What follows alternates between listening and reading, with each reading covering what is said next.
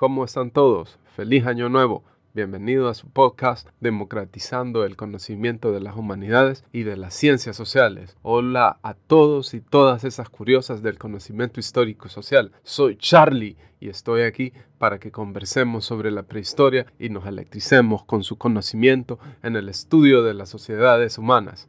El tema para este podcast es Democratizando la prehistoria. oh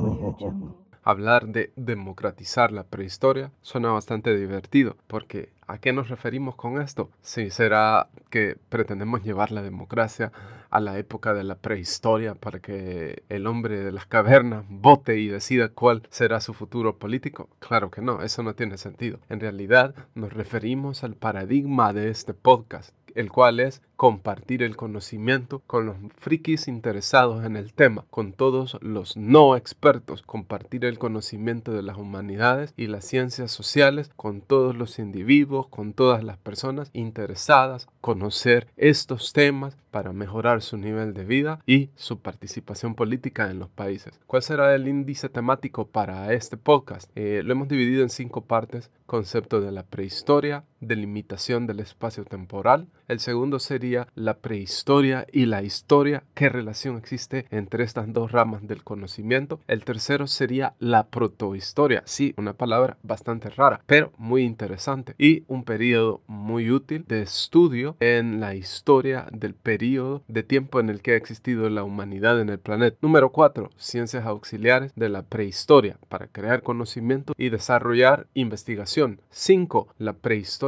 como ciencia. ¿Será la prehistoria una ciencia o será una rama de las ciencias sociales. Eso es lo que pretendemos contestar. Estos son los puntos que trataremos de describir, de conversar, de explicar en este podcast. Datos interesantes, datos que serán relevantes conocer y que a su vez despiertan nuestra curiosidad. Primero, ¿cuál es la ciudad más antigua que se conoce en América en la prehistoria? Desde que América ha estado ocupada por el ser humano. Número dos, cuál es la diferencia entre la prehistoria de América y el resto del mundo. Cuando hablamos de prehistoria nos referimos a todos los lugares del planeta con los mismos términos. Estamos hablando de la prehistoria en función de las mismas categorías y el segundo sería el porcentaje de tiempo. ¿Qué porcentaje de tiempo estudia la prehistoria de la existencia del Homo sapiens? Desde que el Homo sapiens apareció en el planeta hace 120 mil años hasta hoy en día.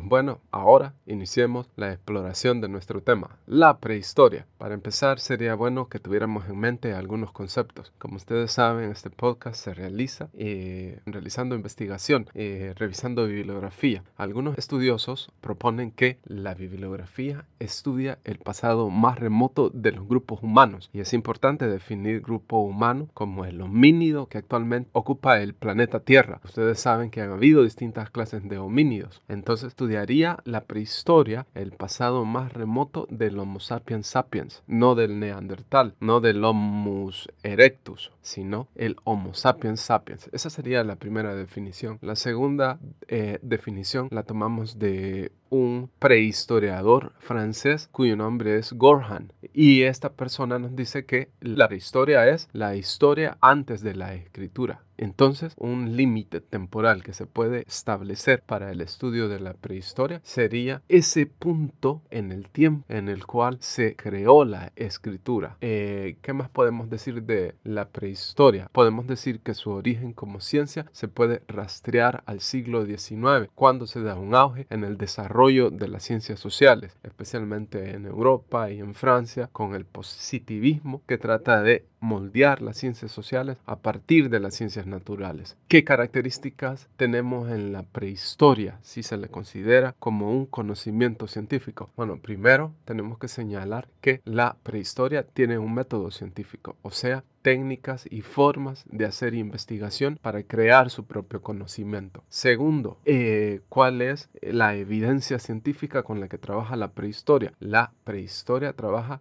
como evidencia empírica con vestigios arqueológicos.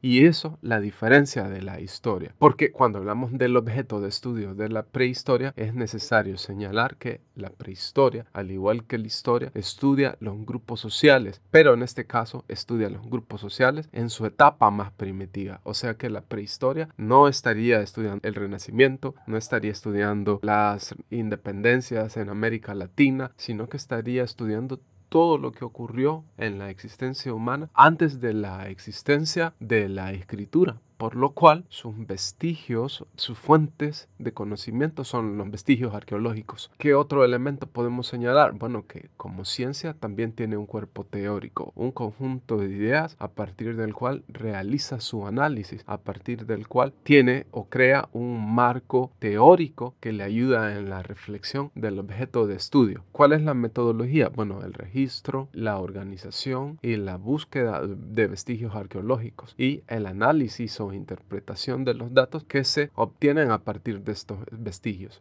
Se aparta de la historia en lo referente a la metodología en el hecho de que historia utiliza como fuente de conocimiento textos escritos testimonios orales de la historia reciente. En cambio, prehistoria estaría en función de objetos, objetos que no necesariamente el prehistoriador tenga que ir a buscar a sitios arqueológicos, pero sí que identifique de trabajos de arqueólogos y a partir de ahí y a partir de sus análisis los utilice en su metodología de producción de conocimiento.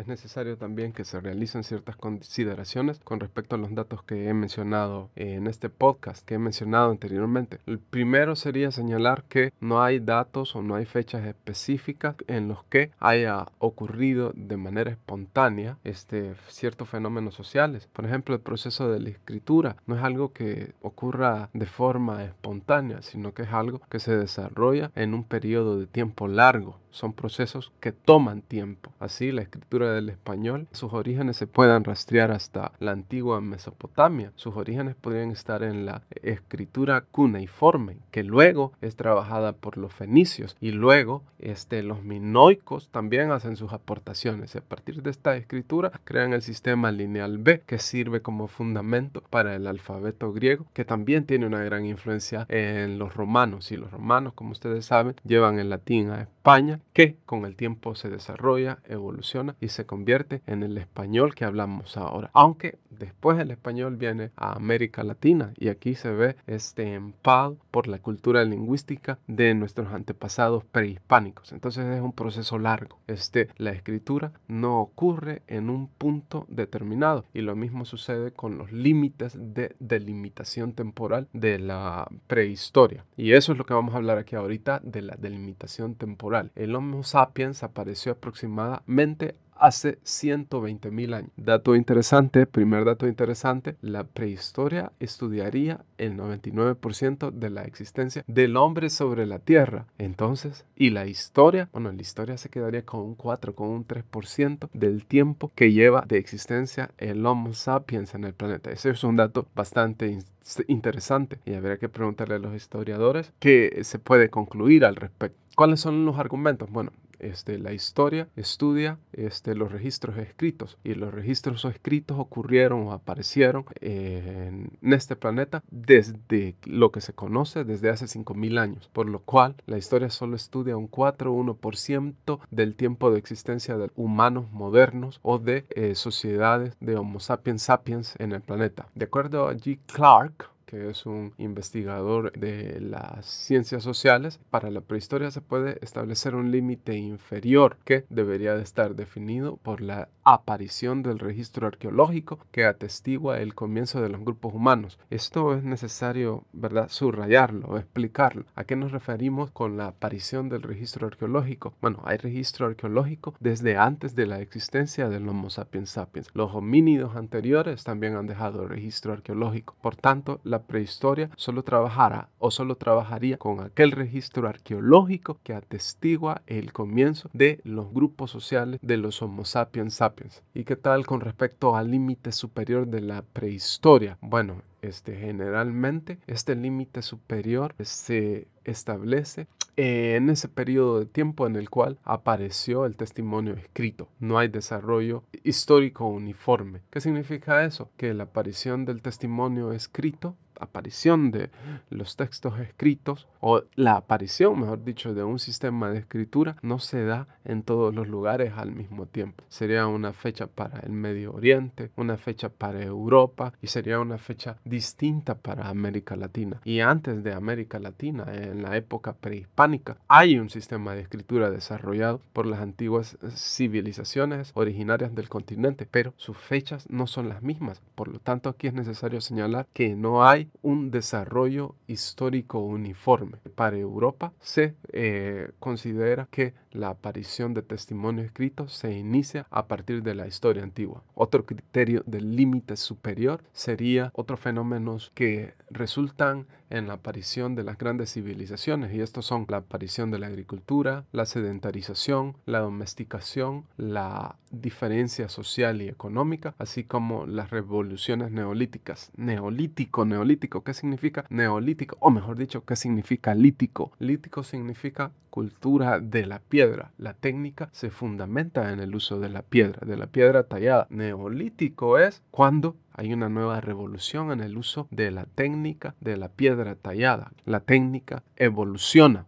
Veamos, cuando hablamos de periodos de la prehistoria, usualmente se hablan de tres etapas, el paleolítico, el neolítico y la edad de los tales. Como ustedes pueden ver, este, los periodos de la prehistoria están dados en función del material que se utiliza en la técnica y en el desarrollo de la técnica. Esto, claro está, es un cronograma especialmente para Europa, para la antigüedad europea. ¿Será lo mismo en América Latina o en la eh, América prehispánica? En realidad no es lo mismo. Pero empecemos con este eh, análisis de los periodos de la prehistoria en el mundo europeo. Por lo general se dice que el paleolítico aparece o se inicia hace 2.500.000 años y que termina en el 8.000 antes de Cristo.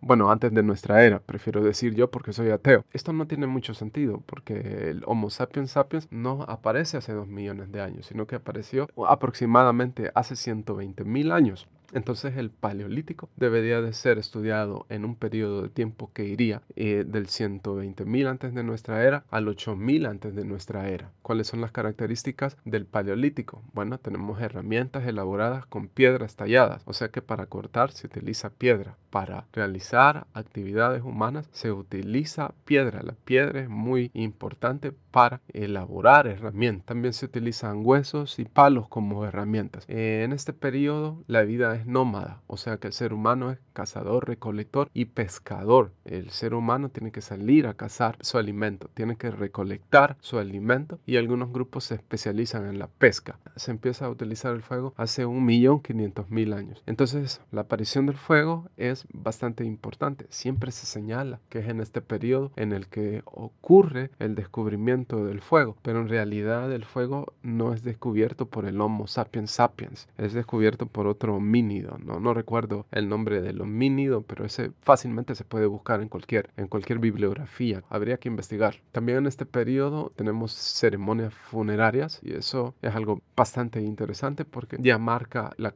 conducta cultural del ser humano. También hay creencias de carácter mágico. La segunda etapa es el neolítico. El neolítico ocurre entre el 8000 y el 5000 antes de nuestra era. ¿Cuáles serían sus eh, características? La revolución agrícola marca su inicio. Bueno, aparece la agricultura. Como resultado de la agricultura hay sedentarización. La agricultura aparece en la antigua Mesopotamia para el occidente hace unos 10.000 años. Aparecen los primeros poblados, aparecen las primeras ciudades. De hecho, las ciudades más antiguas están reportadas en la antigua civilización caldea y sumeria. ¿Qué más podemos decir? Hay herramientas perfeccionadas y elaboradas con piedra pulida y huesos. Y esa es la diferencia entre el neolítico y el paleolítico, ¿verdad? Que la técnica se ha mejorado, que las herramientas que se crean a partir de piedra pulida están más perfeccionadas. También aparece el tejido y la cerámica. Por último tenemos la edad de los metales. La edad de los metales se clasifica en tres periodos. La edad del cobre, que también se le conoce como calcolítico, tenemos la edad de bronce y tenemos la edad de hierro. Eh, en la edad de cobre o calcolítico, el periodo que le corresponde es de 4.000 a 3.000 años antes de Cristo para el Egeo, o sea, para Europa, para la Europa del Mediterráneo. Y la edad de bronce ocurre entre el 3800 y el 1200 antes de nuestra era. Después tenemos la edad de hierro que ocurre entre el 1100 antes de nuestra era al 700 o 550 antes de nuestra era. O sea que estamos hablando del el apogeo de la antigua civilización griega, ¿verdad? En el límite inferior de la edad de hierro. Y eso es importante porque nos está señalando que los griegos de seguro empezaron a utilizar otros metales. No se quedaron solo con el hierro. De seguro también empezaron a utilizar el, eh, el acero, que como ustedes saben es una aleación que se hace a partir de la mezcla de una proporción de mezcla de hierro con carbono. ¿Cuáles son las características de la edad de los metales. Tenemos herramientas fabricadas de metales, mayor estratificación social debido a mayor especialización de la producción. Bueno, la producción se especializa debido a que se tienen herramientas más perfeccionadas. También debido al desarrollo de las herramientas, herramientas eh, más precisas. También surge el arte, lectura y estas áreas también se van eh, perfeccionando. Tenemos también la aparición de la escritura, por lo cual se puede que es aquí donde termina la prehistoria, ¿verdad? Y empieza la historia, porque aparece la escritura. Producción, al menos en Europa, en Europa, para Mesopotamia tendría que ser una fecha distinta hay producción de armamentos en grandes cantidades, hay crecimiento poblacional, hay incrementos de conflictos bélicos y estos conflictos bélicos hacen que algunas civilizaciones se desarrollen, que otras surjan y que otras terminen colapsando. También hay mejoras en la agricultura al tener mejores metales, metales, metales más fuertes, herramientas de metales más fuertes, entonces se mejora la agricultura. Resulta más fácil el arado porque se tienen herramientas más resistentes.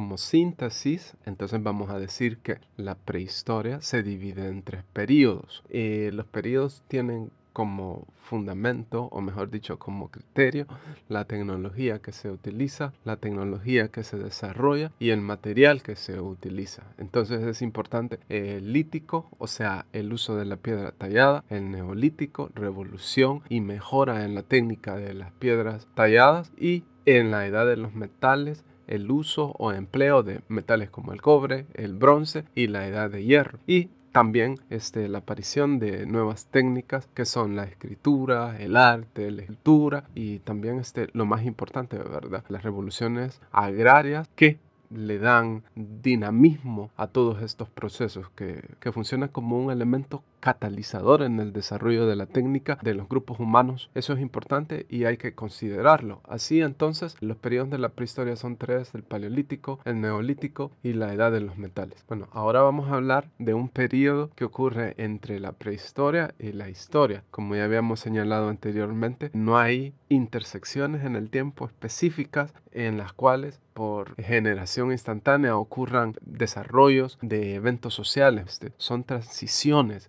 El desarrollo de técnica, el desarrollo de conocimiento ocurren en periodos de tiempo largos y tenemos la protohistoria. ¿Qué es la protohistoria? Es ese periodo de transición que ocurre entre la prehistoria y la historia. ¿Cuál sería una definición? Bueno, eh, primero, la protohistoria es una fase no muy bien definida eh, que se sitúa entre el final de la prehistoria y el principio de la historia antigua. Y dependiendo de la geografía, de la cultura y del pueblo que se estudie, se puede ver que estos límites tienden a variar. A veces las variaciones son muy grandes, a veces las variaciones son mínimas. Eh, sus límites temporales son difusos y tenemos las siguientes definiciones. ¿Qué sería la protohistoria? Es el estudio de grupos humanos ágrafos, o sea, grupos humanos que no tienen escritura se sabe de estos grupos gracias a fuentes indirectas o por medio de otros pueblos eh, que sí tienen sistema de escritura. Para Europa se delimita la protohistoria a la segunda edad de hierro, de acuerdo a los investigadores Bason y Pradine, parce que.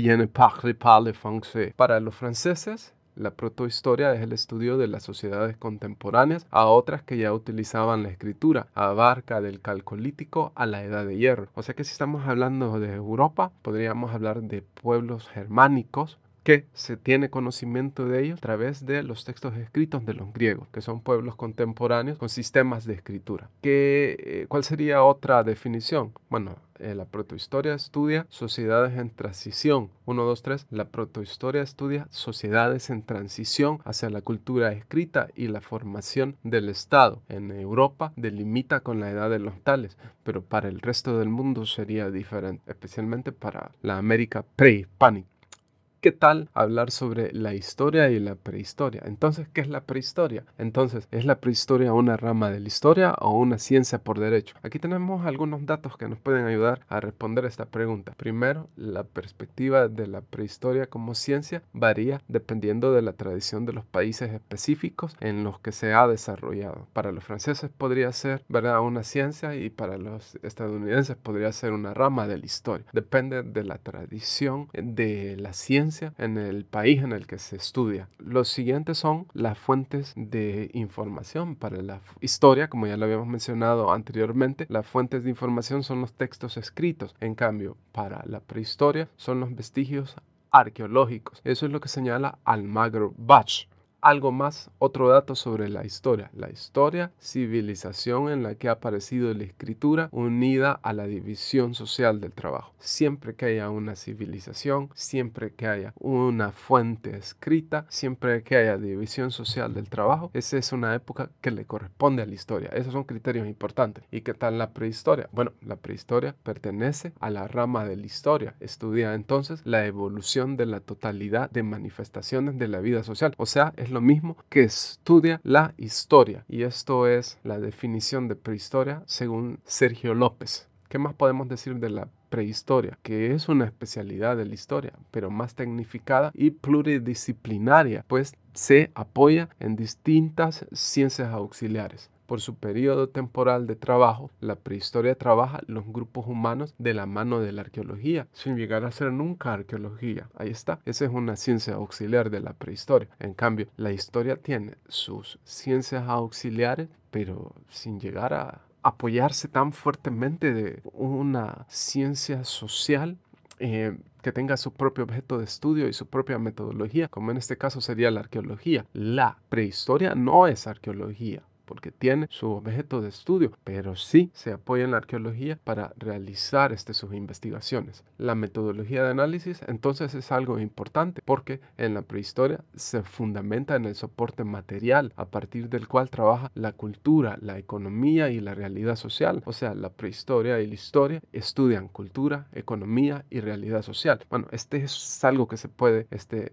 desglosar más, pero aquí lo vamos a dejar así de manera genérica. Por tanto, así la arqueología sería una disciplina auxiliar más de la prehistoria que de la historia. La prehistoria estudia pueblos originales que en muchas ocasiones no tienen relación con los habitantes actuales de los espacios en los que se está realizando eh, el estudio de la prehistoria. Por ejemplo, podríamos hablar de Estados Unidos. Los pueblos que pertenecen a la prehistoria no serían este, eh, los actuales habitantes anglosajones, sino serían los habitantes originarios que vivieron en esas regiones antes de la llegada de los europeos. Ahora hablemos de disciplinas auxiliares de la prehistoria. La prehistoria, para realizar su investigación, como ya lo vimos anteriormente, se apoya en otras ciencias. Algunas de estas disciplinas auxiliares son la etnología, o sea, una rama de la antropología y la utiliza para reconstruir la cultura. Tenemos la arqueología que le permite estudiar estos pueblos ya extinguidos que no tenían sistema escrito. Por lo tanto, los vestigios arqueológicos son importantes para la realización de la investigación en la prehistoria. También se apoya en la sociología, ya que la sociología le ayuda a estudiar la vida social, intelectual, económica, con foco en las relaciones sociales. Y la antropología, el estudio de las sociedades presentes y del pasado, con enfoque en las diversas culturas. Se debe de mencionar aquí el hecho de que estas ciencias auxiliares no son particulares a la investigación de la prehistoria. También las utiliza la historia y es probable que también algún otro campo eh, de conocimiento de las ciencias sociales este, las utilice.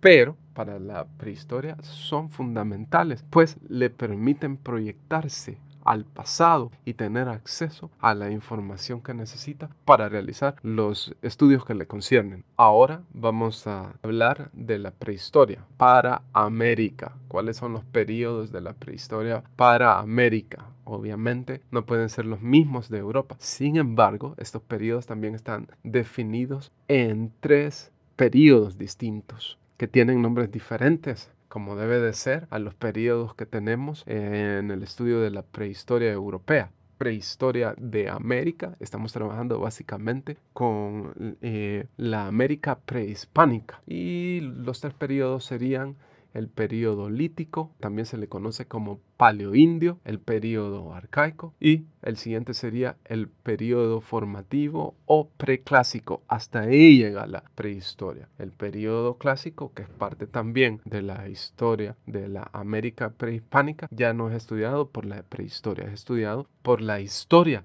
porque es el periodo en el que ya existe el testimonio escrito. Bueno, entonces tenemos periodo lítico, paleoindio, periodo arcaico y periodo formativo o preclásico. El ser humano aparece en América de acuerdo a las distintas teorías, hace 70.000 o 45.000 años, pero algunas otras teorías hablan de hace 16.000 años, cuando el Homo sapiens sapiens cruza el estrecho de Bering. Sin embargo, hay asentamientos en América del Sur que son bastante más antiguos y algunos datan de hace unos 45 mil años atrás. Entonces, estas son teorías bastante discutibles que se fundamentan en los registros arqueológicos que existen y que también dependen de la interpretación de los cientistas sociales que trabajen estos distintos periodos de tiempo. En este caso sería la aparición del ser humano hasta donde se sabe, no hubieron otros homínidos en el continente americano. Cuando el Homo sapiens sapiens llegó a América, ya llegó como, como el ser humano contemporáneo, como el ser humano moderno. Empecemos con el periodo lítico o paleoindio. El periodo lítico se divide en dos fases. La primera fase es la fase de cazadores-recolectores. Esta ocurrió hace 30.000 años. La segunda fase es la fase de puntas de proyectil que ocurrió hace 3.000 años. ¿Cuáles son las características? Para Willy y Phillips, que hicieron sus estudios en 1958, el periodo lítico y paleoindio se dividen en estas dos fases es un periodo en el que se desarrolla la industria lítica, o sea, la industria de la piedra tallada, una industria arcaizante. Hay cantos tallados y hay bifaces, entre otros. Ocurre en todo el continente. La tecnología lítica avanza. Hay puntas de lanza, foliáceas, existe también la cultura Clovis en Nuevo México y se han descubierto las puntas cola de pescado en Chile hace 7000 años. También está la caza de animales de gran tamaño. Movámonos al periodo arcaico. Para el periodo arcaico, la datación del 8000 antes de nuestra era al 1500 antes de nuestra era, o sea, antes de la última glaciación, antes de ese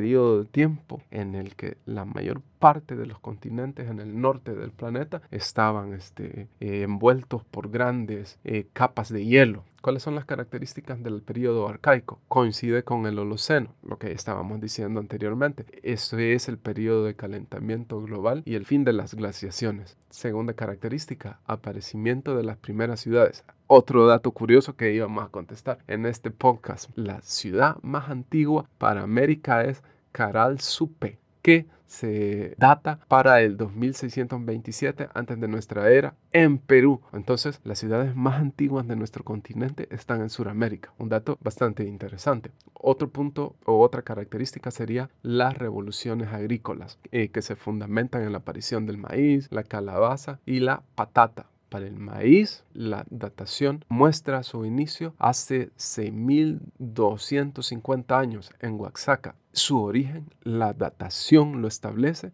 hace 6.250 años en Oaxaca. Otra característica, bandas o grupos humanos. Surgen civilizaciones sedentarias hace 4.000 años en Sudamérica. Por tanto, como, como efecto de la revolución agrícola. También hay procesos de jerarquización de las comunidades, o sea que las sociedades se vuelven más complejas y aparecen rutas de comercio. Después tenemos el periodo formativo o el preclásico. Este ocurre entre el 1500 y el 292 antes de nuestra era. Este es un periodo bastante importante para lo que ahora se conoce como Mesoamérica. Aquí, ¿por qué? Bueno, porque es la el periodo de tiempo en el que aparecen los olmecas o aparece, se desarrolla eh, la civilización olmeca. Esta civilización se data entre el 1200 y el 400 antes de nuestra era. Hay pesca con lanzas y la pesca no se realiza con mayas, el equivalente a la protohistoria europea, o sea, el periodo formativo equivale a la protohistoria europea. También hay desarrollo de la agricultura, la ganadería y la cerámica, aparición de sociedades y gobiernos complejos. Tenemos la cultura chavina en Perú, con centros urbanos entre el 1200 y el 400 antes de nuestra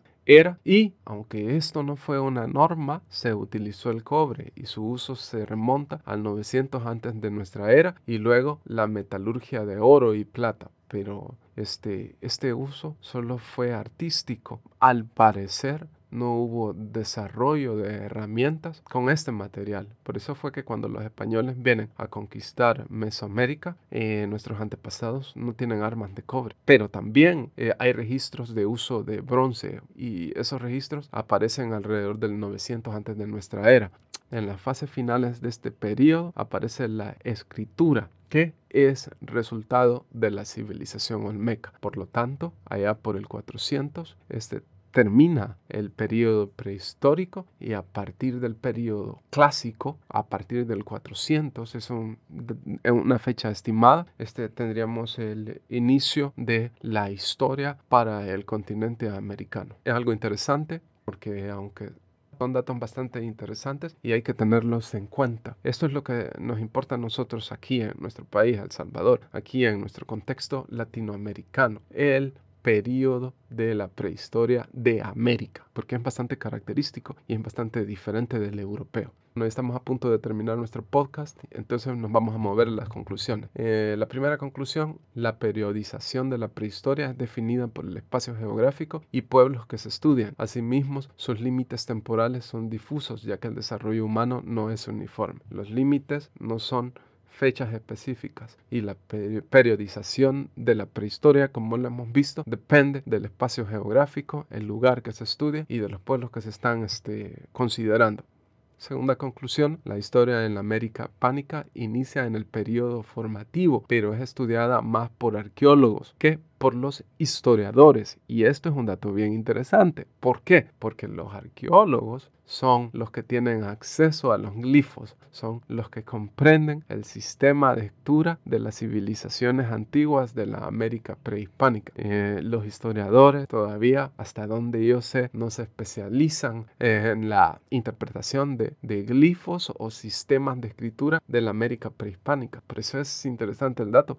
Los expertos de la historia en este periodo serían los arqueólogos. Y si los historiadores se atreven a hacer historia de estos periodos, lo hacen a través del trabajo de los arqueólogos. Tercer conclusión, la historia y la prehistoria solo difieren en el tiempo de estudio de sus mismos objetos de estudio, o sea, los grupos humanos. Cuarta conclusión, sería la última, la escritura y los desarrollos en la agricultura y la tecnología son criterios importantes para delimitar la prehistoria y diferenciarla de la historia, que es algo que ya habíamos dicho anteriormente. ¿Cuáles son nuestros textos para apoyar todo lo que hemos dicho aquí? Bueno, se puede consultar el texto de López Sergio intitulado El concepto de la prehistoria. Lo pueden buscar, está en internet y también este, hemos consultado prehistoria desde el origen de la humanidad hasta el surgimiento de las sociedades complejas eh, de Estefan, Pamela y Alcaraza, Ana y Antiñir, ¿verdad? Eh, no hemos obtenido toda la información de estas bibliografías, sino que también hemos revisado nuestros escritos y